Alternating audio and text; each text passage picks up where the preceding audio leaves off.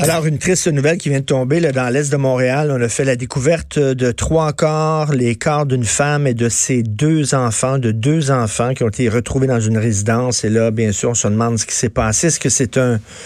Est-ce que c'est un homme qui aurait euh, encore une fois euh, tué sa femme et ses enfants? Est-ce que c'est la femme qui aurait tué ses enfants et qui aurait mis fin à ses jours après? On le sait pas, mais c'est un drame épouvantable encore. Euh, je peux pas me prononcer là-dessus, on verra. Mais c'est encore un homme là, que, qui a tué sa femme, qui a tué ses enfants, là, vraiment, des fois, là, je me bats contre les certaines féministes qui parlent de masculinité toxique. Là. Ben, tabarnouche, parfois, là, les gars, on verra là, si c'est ça. Mais si c'est un autre, ce qu'on appelle un drame conjugal, mais qui est un cas littéralement de violence envers les femmes, euh, c'est encore un autre gars qui a pété les plombs. Il, y a, vraiment quelque chose qui ne fonctionne pas chez certains hommes. Écoutez, je veux revenir sur le cancer de la prostate. Euh, bien sûr, Jean Pagé qui est mort de ça. On a discuté tantôt avec Léopold Lauzon. Moi, je suis très mêlé. Je suis vraiment perdu. Il faudrait que je discute avec un oncologue parce que j'ai lu et j'ai vu des reportages très sérieux dans des émissions scientifiques très sérieuses pas dans des sites obscurs, là, pétés, là, où on écrit n'importe quoi. Vraiment des, dans des magazines sérieux. Et, il y avait des oncologues d'interviewer, des médecins d'interviewer. Il y a des gens, il y a des spécialistes qui disent que rendu à un certain âge, tous les hommes, la majorité, la grande majorité des hommes développent une forme de cancer de la prostate. C'est ce que j'ai lu. Mais ce cancer-là est tellement lent, ça prend tellement de temps à se développer que les risques de mourir d'autre chose que ce cancer de la prostate-là sont beaucoup plus élevés que de mourir du cancer de la prostate. Et on dit que si tu penses un test de la prostate et qu'on dit que tu as le cancer et là que soudainement tu t'en vas, euh, tu subis des traitements que ces traitements-là risquent de réveiller ton cancer, de le rendre plus agressif. C'est comme si tu le réveilles et là, ça devient soudainement dangereux. J'ai lu ça, moi, c'est pas, je vous le dis, là. C'était à Radio-Canada, dans Découverte, l'émission scientifique, et le gars qui avait fait le reportage, le journaliste, est un de mes chums. C'est un de mes amis. Puis il était à l'âge, c'est ça, 50 ans, puis tu où tu penses à... Tu penses plus à ta prostate à cet âge-là. Et il me dit, Richard, vraiment, des oncologues m'ont dit, là, c'est un cancer qui est très lent. Et peut-être que tu es mieux de pas nécessairement euh, le combattre parce que tu risques de le réveiller. Donc, on passe des tests du cancer de la prostate ou on n'en passe pas?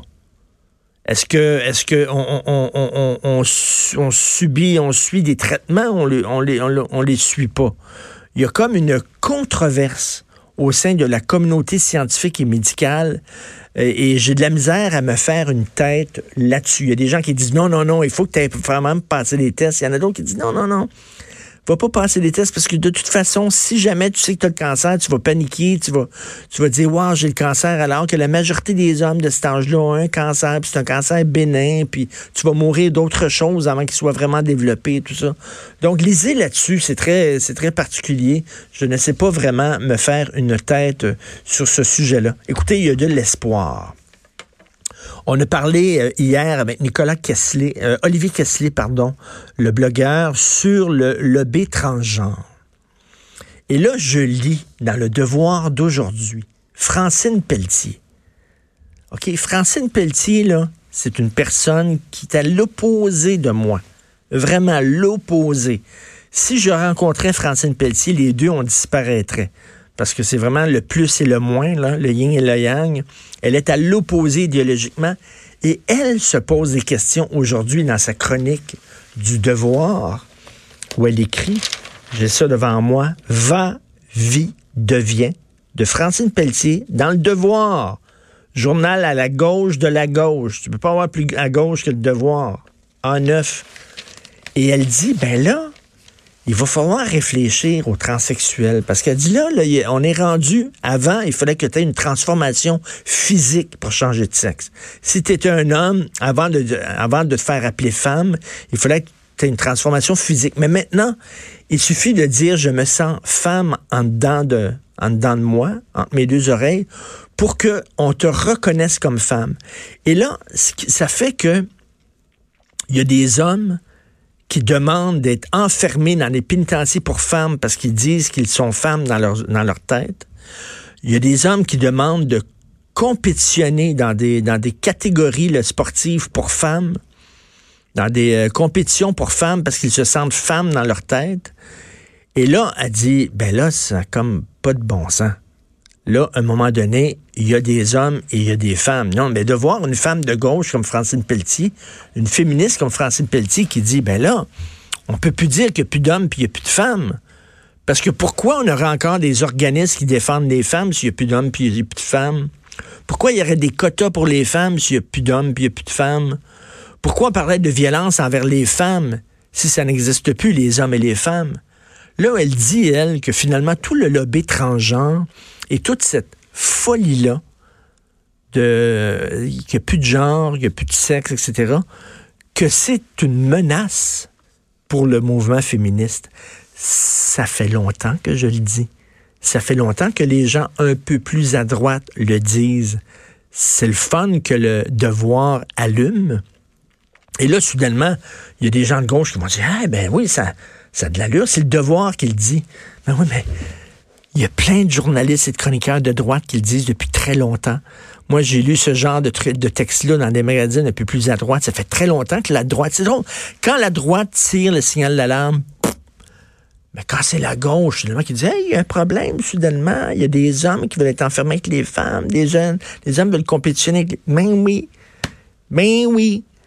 Ça fait longtemps qu'il y a des gens qui disent que ça n'a pas de bon sens, puis elle, se pose des questions. Ben, peut-être qu'on y va trop vite avec la théorie du genre. Peut-être que là, on, on nous enfonce ça dans la gorge, puis il n'y a pas eu de réflexion collective là-dessus, puis c'est en train de tout changer. Ben oui, Madame Pelletier, c'est le fun. Au moins, c'est réveillé. Elle arrive à l'heure. Elle a mis sa montre à 2019. Vous écoutez politiquement incorrect. moi pour la première fois. Oh. Je me suis enfin. Ça à dire, hein? Fais mieux. Fais la femme avec toi. Elle dit là-dedans, j'étais gay comme un, un Italien lorsqu'il saura qu'il y aurait de l'amour et du vin. Grande chanson du répertoire français. Vraiment. Femme, on sait là-dessus. Vous politiquement incorrect.